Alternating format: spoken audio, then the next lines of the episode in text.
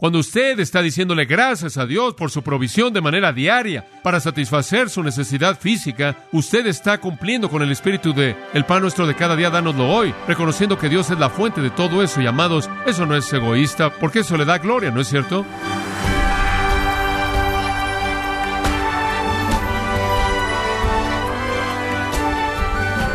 Cuánta alegría nos da que nos acompañen gracias a vosotros con el pastor John MacArthur. Muchas personas piensan que al tener trabajo la comida en su hogar nunca faltará. Sin embargo, nadie tiene seguro el pan de cada día. Estimado oyente, ¿usted entiende que depende de Dios para la provisión diaria de sus necesidades? El día de hoy, el pastor John MacArthur, en la voz del pastor Luis Contreras, nos enseñará el beneficio de reconocer nuestra dependencia de Dios en la serie titulada La oración de los discípulos en gracia a vosotros. La oración de los discípulos en Mateo capítulo 6, versículo 9. Vosotros pues oraréis así, Padre nuestro que estás en los cielos, santificado sea tu nombre. Venga tu reino, hágase tu voluntad como en el cielo, así también en la tierra.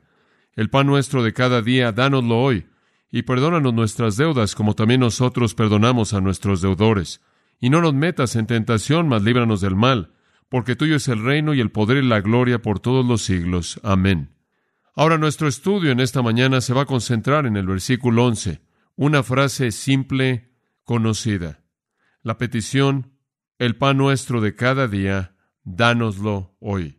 La palabra pan nos abre la simplicidad lo común de esta petición. Sin embargo, nos presenta un significado profundo que demanda nuestro estudio cuidadoso.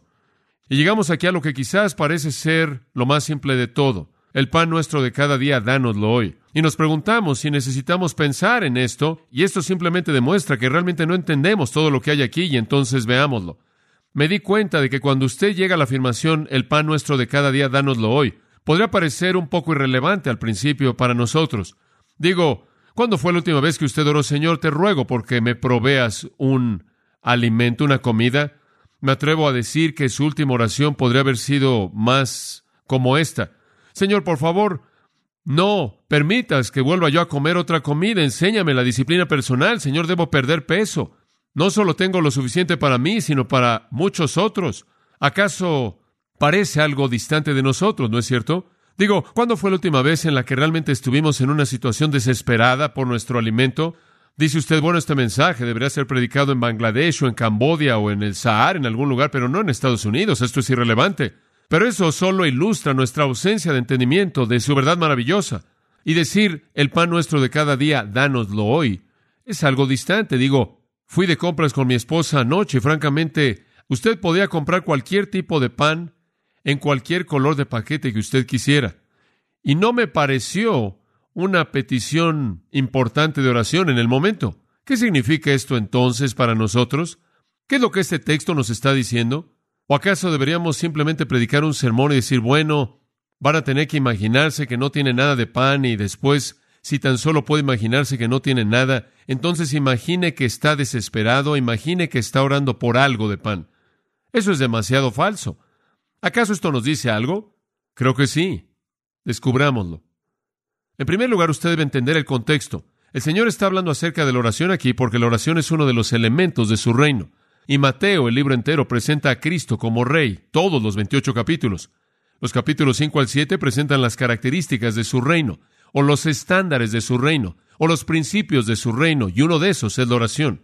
Y entonces, Cristo está presentando aquí la manera apropiada de orar, el patrón apropiado para orar. Y en esta oración tan simple tenemos todos los ingredientes necesarios para la oración.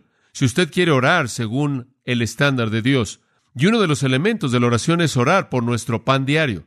Ahora eso no supone que no lo tenemos o lo tenemos, simplemente está ahí y tenemos que enfrentarlo como está. Necesitamos saber cómo orar. Ahora en esta oración el Señor nos da un modelo para nuestras oraciones que no tiene equivalente en la Biblia. Lo hemos explicado. Pero quiero que sepa que este es un patrón para todas sus oraciones.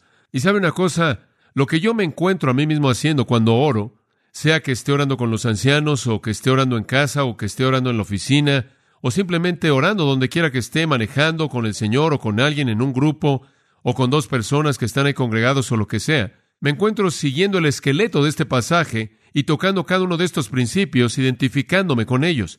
Y esto es lo que he orado, porque Dios haga que este sea el patrón de mis oraciones para que mis oraciones puedan adoptar la naturaleza de la oración de Cristo.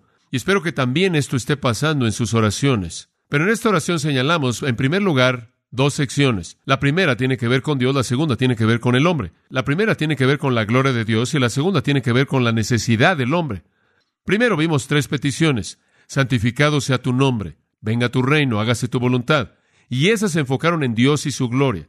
Después vimos tres peticiones más enfocándose en el hombre y su necesidad. El pan nuestro de cada día, dánoslo hoy. Perdónanos nuestras deudas y no nos metas en tentación, mas líbranos del mal. Dios entonces es el punto supremo aquí. Y no es sino hasta que Dios esté en la perspectiva apropiada que el hombre puede orar de manera apropiada acerca de sus propias necesidades. Mantenga eso en mente. En primer lugar vemos el nombre de Dios, el reino de Dios, la voluntad de Dios, y después pasamos a la necesidad del hombre. No podemos orar de manera apropiada con respecto a nuestra propia situación humana hasta que Dios esté en el lugar apropiado. Ahora quiero apresurarme a añadir esto, que cuando llegamos a la segunda parte de la oración no hace un lado a Dios. Aunque Dios es exaltado primordialmente en la primera mitad, la segunda mitad lo exalta a Él. Y eso no lo hace a un lado. Por ejemplo, el hecho de que Dios nos da nuestro pan diario, perdona nuestras deudas y no nos mete en tentación, es una expresión de su poder y su gracia. Entonces Dios es traído a la tierra, por así decirlo, en la segunda parte. Ahora observe esto. Santificado sea tu nombre, venga tu reino, hágase tu voluntad. ¿En dónde? Como en el cielo, así también en la tierra. ¿Cómo es que Dios santifica su nombre, trae su reino y hace su voluntad en la tierra? Al darnos nuestro pan diario al perdonar nuestras deudas y al guiarnos en nuestras vidas. En otras palabras, es como si la segunda mitad trae a Dios a la vida humana, trae a Dios a la tierra, trae a Dios a la existencia humana, de tal manera que estos dos elementos van de la mano. No es que las primeras tres en cierta manera lisonjean a Dios y después realmente presentamos lo que queremos para nosotros mismos. No, estamos diciendo Dios, glorifícate a ti mismo en nuestra provisión diaria. Dios, glorifícate a ti mismo en nuestro perdón constante. Dios, glorifícate a ti mismo en la guía y la dirección de tu Espíritu en nuestras vidas. Dios, despliégate en tu mundo, que tu reino venga a la tierra. Entonces, no es un hacer a un lado a Dios en ningún sentido. La oración no es adular a Dios y después demandar ciertas cosas de Él. Mi corazón continuamente se entristece en la actualidad en este movimiento en el cristianismo que anda por todos lados demandándole cosas a Dios. Una señora me envió un folleto y ella dijo, no creo que usted entiende el recurso verdadero que tenemos en la oración. Por favor, lea este folleto. Y el folleto, una y otra y otra vez, sigue esta idea de que tenemos el derecho de demandarle cosas a Dios debido a quienes somos. Ese no es el punto de la oración en absoluto. Debemos darle a Dios el privilegio y la oportunidad de revelar su gloria a través de la satisfacción de las necesidades humanas más profundas pero es debido a que queremos que Dios se manifieste a sí mismo, no porque hacemos demandas de Él para nuestro propio beneficio. Si la oración se vuelve centrada en el hombre, si la oración se vuelve centrada en mí mismo, si la oración se vuelve egoísta en cualquier sentido, deja de ser el tipo de oración que nuestro Señor dijo que debía caracterizar a su reino. Y sin embargo, tantas personas se acercan a Dios de esa manera. De hecho, tratamos muchas cosas de esa manera.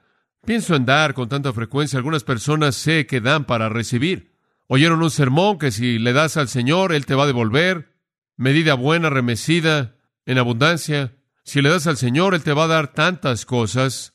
Y eso es verdad. Pero esa no es la razón por la que damos. Dios es el que decide hacerlo. ¿Por qué damos? Es para que Él sea glorificado en su respuesta, no para que podamos recibir algo. Ahora, creo que hacemos lo mismo con la oración muchas veces también. Usamos la oración como una manera de recibir en lugar de que sea un medio para que Dios reciba la gloria, lo cual dice Juan 14.3 que para eso es la oración. Ahora veamos las tres peticiones que le dan a Dios la oportunidad de glorificarse a sí mismo. En primer lugar, el pan nuestro de cada día, dánoslo hoy. Habla de la vida física, la vida física. En segundo lugar, y perdónanos nuestras deudas como también nosotros perdonamos a nuestros deudores. Habla de la vida mental y vamos a entrar en más de eso la próxima vez. En tercer lugar, y no nos metas en tentación, mas líbranos del mal. es la vida espiritual. Pan, eso es nuestra vida física. Perdón, eso libera nuestra mente de la ansiedad y el dolor de la culpabilidad y la carga del pecado. Y guiarnos y alejarnos de la maldad es la dirección espiritual. Por cierto, el pan se encarga del presente, el perdón se encarga del pasado y la ayuda se encarga del futuro. Entonces, todas las dimensiones de la vida son cubiertas y todas las necesidades de la vida son cubiertas. Es sorprendente la maravilla, lo maravilloso, lo sorprendente que es cómo la mente infinita de Dios puede reducir todo lo que hay de la necesidad humana en tres afirmaciones simples y profundas. Estas peticiones aquí, aunque están dirigidas hacia nuestras necesidades esenciales, son maneras en las que la gloria de Dios viene a la tierra y se hace manifiesta a sí misma. Y entonces J. Packer dice, la oración de un cristiano no es un intento por forzar la mano de Dios, sino que es un reconocimiento humilde de incapacidad y dependencia. Fin de la cita. Entonces, con la perspectiva correcta, veamos esta petición para la gloria de Dios. El pan nuestro de cada día, dánoslo hoy. Esta es una necesidad básica del hombre. El término pan, amado, significa todas las necesidades físicas del hombre. Es un término amplio. Es una oración para que sea satisfecha la necesidad física del hombre. Y eso es algo muy obvio. Pero en nuestra sociedad es algo distante porque tenemos tanto, tanto. ¿Qué es lo que realmente nos dice? Descubrámoslo. En primer lugar, la sustancia. ¿Cuál es la sustancia aquí? Es pan. ¿Lo ve ahí en el versículo 11? Pan. Pero no solo está hablando de pan en términos de un pedazo de pan, el pan nuestro de cada día, está hablando de lo físico. Como puede ver el hombre, ni siquiera puede ser un ser espiritual a menos de que sea uno físico, ¿verdad? Dios tiene que comenzar con lo físico. Me emociona saber que Dios, el Dios quien es el Dios de las épocas celestiales infinitas, el Dios quien es el Dios del espacio, Dios quien es el Dios que está más allá del tiempo, el Dios de la eternidad, el Dios quien es el Dios infinitamente santo del universo, quien sustenta todos los mundos y las estrellas en la palma de su mano, ese mismo Dios se preocupa porque mis necesidades físicas sean satisfechas. Ese mismo Dios se preocupa por el hecho de que yo tenga un alimento que comer, ropa que vestir y un lugar donde descansar. Me emociona que Dios, ese Dios infinito eterno, ha venido a la tierra en términos de su amor que se preocupa y está preocupado porque las necesidades de mi vida, de una manera física, y su vida, la de usted, sean satisfechas. Pero el pan es todo de esa área física. Martín Lutero lo expresó bien cuando dijo, y cito, todo lo necesario para la preservación de esta vida es pan, incluyendo alimento, un cuerpo saludable, buen clima, casa, hogar, esposa, hijos, buen gobierno, paz. Fin de la cita. Él vio todos los elementos físicos de la vida, las necesidades, pero no los lujos de la vida. No creo que le podemos pedir a Dios los lujos de la vida en base a este versículo, sino las necesidades. Lo que Él escoge darnos a manera de lujo viene de su mano de gracia, pero Él promete darnos las necesidades. ¿Se acuerda usted allá atrás lo que dice en Proverbios capítulo 30? Y en los versículos 8 y 9 Él dice, Señor, no me des tanto que te olvide, y no me des tampoco que robe y deshonre tu nombre. Simplemente dame el alimento que es necesario para mí. Creo que este es el corazón de esto. No es solo buscar para uno mismo, dame más y más y más y más. Es simplemente decir, Señor, dame lo que necesito. Pero dice usted, John, en nuestra vida ni siquiera tenemos necesidad, ni siquiera necesitamos orar por esto. Sí, necesitamos orar por esto, porque ahora quiero que entienda esto. Creo que hay promesas en la Biblia que indican que si una persona es justa, Dios va a alimentar a esa persona. Dios de manera deliberada no va a retener provisiones de la vida de un hijo justo, dice la Biblia. Entonces Dios va a proveer esto para cualquier persona en cualquier situación que estén, si son justos dentro del marco de su voluntad. Entonces, cualquier persona realmente podrá decir, bueno, el Señor está proveyendo para mí, yo soy justo, ¿por qué necesito orar? De tal manera que la esencia de la oración realmente es una afirmación de que todo nuestro sustento viene de Dios. Es decir, Dios, quiero que sepas que reconozco que tú eres la fuente de mi vida, mi alimento, mi abrigo, mi ropa. Es esa afirmación constante. Es, por ejemplo, cuando yo le pido al Señor que perdone mi pecado y limpie mi vida de algo. Bueno, ¿por qué le pido que haga eso? ¿Acaso Él no ya prometió perdonar mi pecado? Sí, pero Él también dijo, sigue confesándolo. Y cuando le digo al Señor, Señor, guíame en cierta dirección, ¿acaso la Biblia no dice que Él va a ser mi guía y Él va a ser mi líder y Él me va a guiar en este camino y de esa manera? Sí, pero Él quiere que yo afirme que yo reconozco ese liderazgo en mi vida. Y algunas veces cuando yo clamo al Señor y digo, Señor, oye mi oración y responde, ¿acaso no sé que Él va a oír y siempre ha oído? Sí, pero Él quiere que yo afirme esa confianza porque eso lo exalta Él. Quizás no tenga que decir, oh Dios, no tengo nada de comer para mi familia, ¿de dónde va a venir? Pero siempre voy a decir, Dios, todo lo que tengo y todo lo que comparto con aquellos que amo viene de tu mano de gracia y de bondad. Y entonces para nosotros es una afirmación de la fuente de todo. Es algo preciado saber que nuestro Dios se preocupa por nuestras necesidades físicas. Entonces el pan es lo necesario para vivir. Y aunque quizás no siempre estemos al borde del hambre, siempre debemos estar agradecidos porque todo viene de Él. Ahora eso nos lleva a un segundo pensamiento, la segunda característica de este versículo. En primer lugar, la sustancia es pan. Y en segundo lugar, la fuente es Dios. Y simplemente quiero hablar de eso por un momento porque creo que es tan importante. ¿Sabe una cosa? Tendemos a pensar que proveemos todo para nosotros mismos. Me gano la vida, me gano mi sueldo, me compro mi pan, usted sabe, ¿qué le debo a Dios, verdad? Francamente, yo llevo mi propia carga. Y si no decimos eso, en cierta manera así operamos. Por ejemplo, ¿cuándo fue la última vez que usted dijo, Señor, por mi pan diario te doy gracias, por el hecho de que tengo alimento que comer y ropa que vestir, y tengo un techo sobre mi cabeza y te doy gracias, porque tengo una cama donde descansar, tengo suficiente fuerza física para conocerte, para percibirte, para vivir la vida de una manera que es rica y significativa. Bueno, eso es lo que Él busca aquí. Dios se preocupa por las cosas pequeñas. Dios está involucrado. Dios sabe cuando brinca un ave. Dios conoce el número de cabellos en su cabeza y todo lo que hay aquí en este mundo. Él lo conoce lo controla y lo ordena para nosotros de tal manera que siempre estemos agradecidos. Se da cuenta de que los científicos reconocen que cuando todos sus cálculos se han terminado y todas sus evaluaciones se han acabado, hay un elemento desconocido en el universo que hace que todo se mantenga unido en constancia, y la ciencia ni siquiera tiene un nombre para ello.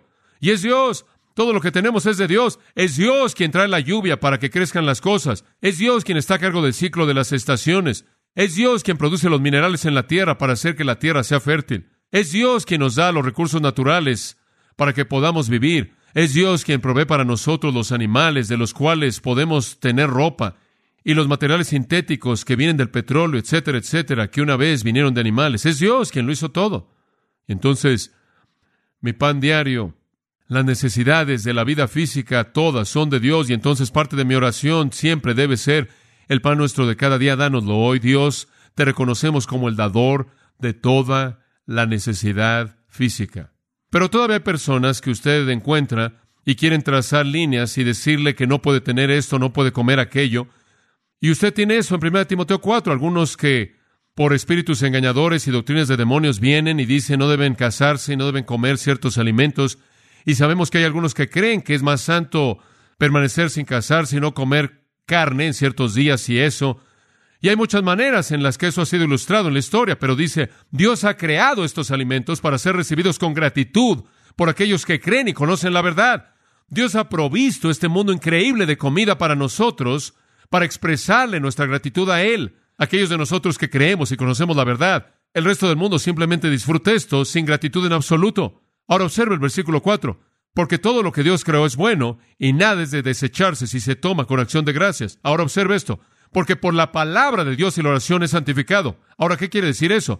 En primer lugar, ¿cómo es que todos estos alimentos son santificados por la palabra de Dios? De manera clara, vemos en Génesis 1, 29 al 31, vemos que la palabra de Dios dijo que todo es bueno. Eso lo santificó. Aquí la palabra de Dios dice, versículo 4, todo lo que Dios creó es bueno. Y de nuevo la palabra de Dios lo santifica. Entonces es santificado por la palabra de Dios. Ahora, ¿cómo es santificado por la oración? Cuando es recibido, versículo 3, con acción de gracias. Versículo 4, cuando es recibido con acción de gracias. La palabra de Dios lo santifica y usted lo santifica cuando usted le agradece a Dios por ello. ¿Realmente le da gracias a Dios por su alimento? Dice usted, escucha, nunca tenemos una comida sin una oración. ¿Sabe una cosa? Esas cosas rápidas que son más bien inconscientes, indiferentes, y simplemente usted las repite para asegurarse que haya cumplido con el deber. ¿Realmente está agradecido? ¿Realmente ve a Dios como la fuente de todo? Escuche, Dios nos ha dado una variedad maravillosa de alimentos. Debemos estar tan agradecidos. Los alimentos han sido santificados ya por la palabra de Dios y son doblemente santificados cuando usted le dice gracias a Dios. Cuando usted está diciéndole gracias a Dios por su provisión de manera diaria para satisfacer su necesidad física, usted está cumpliendo con el espíritu de el pan nuestro de cada día, dánoslo hoy, reconociendo que Dios es la fuente de todo eso y amados, eso no es egoísta, ¿verdad? Porque eso le da gloria, ¿no es cierto? Dios provee una variedad abundante, increíble de esas cosas que se necesitan para satisfacer las demandas de nuestra vida física. Dios hizo todo, ¿no es cierto? Todo, cada cosa. Es divertido cuando usted trata de decirle a sus hijos eso, usted sabe, y ellos no entienden. Bueno, Dios no hizo las hamburguesas o Dios no hizo los hot dogs. Ellos no entienden que todas las cosas están hechas de partes componentes de lo que Dios hizo, inclusive nuestra ropa. Dependemos de los animales para nuestra ropa. Dependemos de las plantas para nuestra ropa. Y la gente dice, bueno, yo tengo un vestido de poliéster, usted sabe, no hay animal o planta. Ah, pero eso está hecho, creo, de un producto de petróleo que viene de la tierra y Dios hizo eso también. Usted no tiene nada, nada. Usted no come nada. Usted no se viste de nada y usted no vive en nada que no vino de esta tierra, y todo elemento de ello vino de la mano creadora de Dios. Y es la cúspide de la indiferencia y la ingratitud. No está reconociendo eso de manera diaria y afirmando que Dios es un Dios que diariamente está activo al sustentar su mundo de tal manera que sustenta nuestras necesidades físicas. Cuán agradecidos debemos estar por la provisión de gracia diaria amorosa de Dios.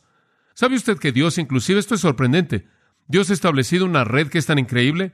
Dios tiene que tener su sistema entero de alimento para el hombre, pero para que tenga alimento para el hombre, Él tiene que alimentar el alimento que alimenta al hombre. ¿Se da cuenta de eso? Y entonces Dios tiene que alimentar a los animales y las plantas, y tiene que haber minerales de otros animales y otras plantas, y el ciclo entero es simplemente para proveer para el hombre. La Biblia dice que para los que comen plantas hay hierbas, para los bueyes hay pasto y hay paja, para los caballos hay cebada, para las aves hay semillas, para las langostas hay plantas, y Dios mantiene el ciclo entero en orden. Y por cierto, la lluvia es un regalo de Dios, ¿sabía eso? Y si Dios cerrara los cielos, nada crecería. Y si el pasto no creciera, y las plantas no crecieran, los animales no comerían. Y si los animales no comerían, usted tampoco comería. Y todos estaremos muertos. Entonces, si no llueve, todo esto se viene abajo. Pero Dios sustenta el mundo y hace que siga lloviendo. Todo lo que tenemos es de la mano de Dios. Dice usted, ahora espera un momento, yo me gano la vida. Si usted tiene la capacidad de agacharse, si tiene la capacidad de abrir su boca y hablar y ganarse la vida, si tiene la capacidad de pensar y ganarse la vida, es Dios quien le dio a usted esa capacidad y esa facilidad. Y por cierto, el dinero que usted tiene del banco fue hecho de cosas que Dios creó. El papel vino de árboles y las monedas vinieron de minerales. No hay nada, no hay nada en el mundo que Dios no creó. Hablamos de dependencia. Somos dependientes de Dios. Primero de Crónicas 29:14 dice, todas las cosas vienen de ti y de lo tuyo te hemos dado. Cualquier cosa que usted le devuelve a Dios es algo que Él le dio a usted para comenzar. Tomás Watson, ese gran puritano con un corazón por Dios, escribió esto y cito, si todo es un regalo de Dios, ¿Ve usted la ingratitud odiosa de hombres que pecan en contra de su dador?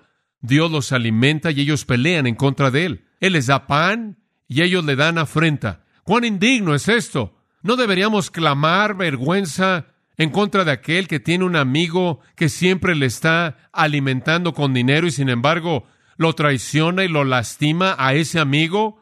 De esta manera ingrata los pecadores tratan con Dios no solo olvidan las misericordias de Dios, sino que abusan de ellas.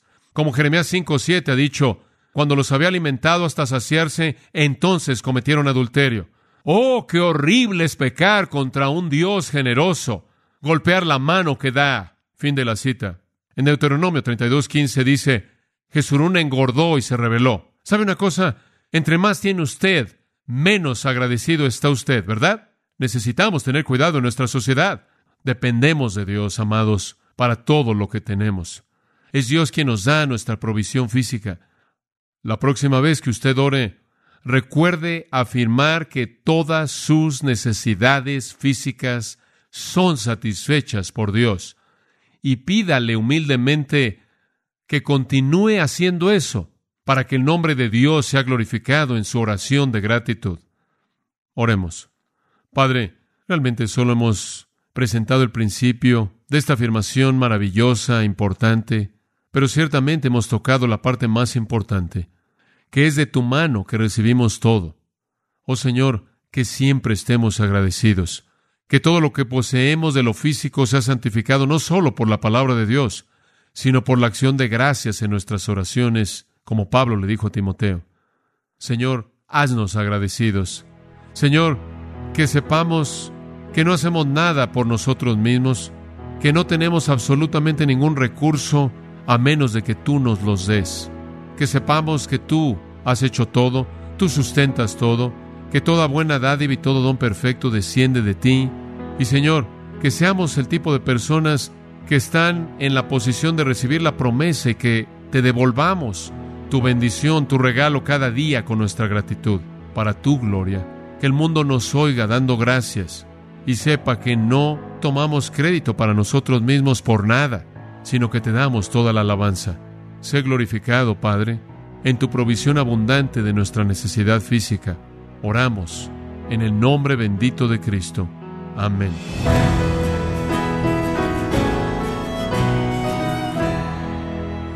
De esta forma el pastor John MacArthur nos enseñó lo que significa orar por el pan de cada día en la serie La oración de los discípulos, aquí en gracia a vosotros. Estimado oyente, quiero recomendarle el libro Las llaves del crecimiento espiritual, en donde el pastor John MacArthur nos guía a través de las escrituras, señalándonos las puertas que dan acceso a un crecimiento continuo en la gracia y en la fe. Adquiéralo en la página gracia.org o en su librería cristiana más cercana. También le quiero recordar que puede descargar todos los sermones de esta serie La oración de los discípulos, así como también todos aquellos que he escuchado en días, semanas o meses anteriores, animándole a leer artículos relevantes en nuestra sección de blogs, ambos en gracia.org.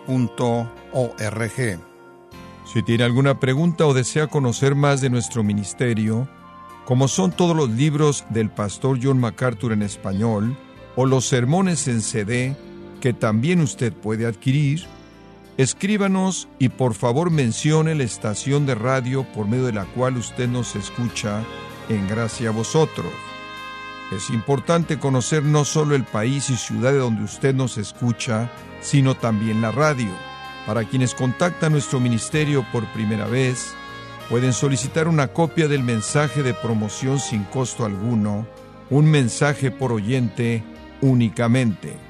Si usted vive en los Estados Unidos o Puerto Rico, escríbanos a Gracia Vosotros, P.O. Box 4000, Panorama City, California 91412 o puede escribirnos a través del siguiente correo electrónico radio arroba Esto ha sido todo y en nombre de John MacArthur y del personal de este organismo, queremos darle las gracias por su tiempo y sintonía, invitándole para que nos acompañe en la próxima edición y juntos desatar la verdad de Dios un versículo a la vez, aquí en Gracia a Vosotros.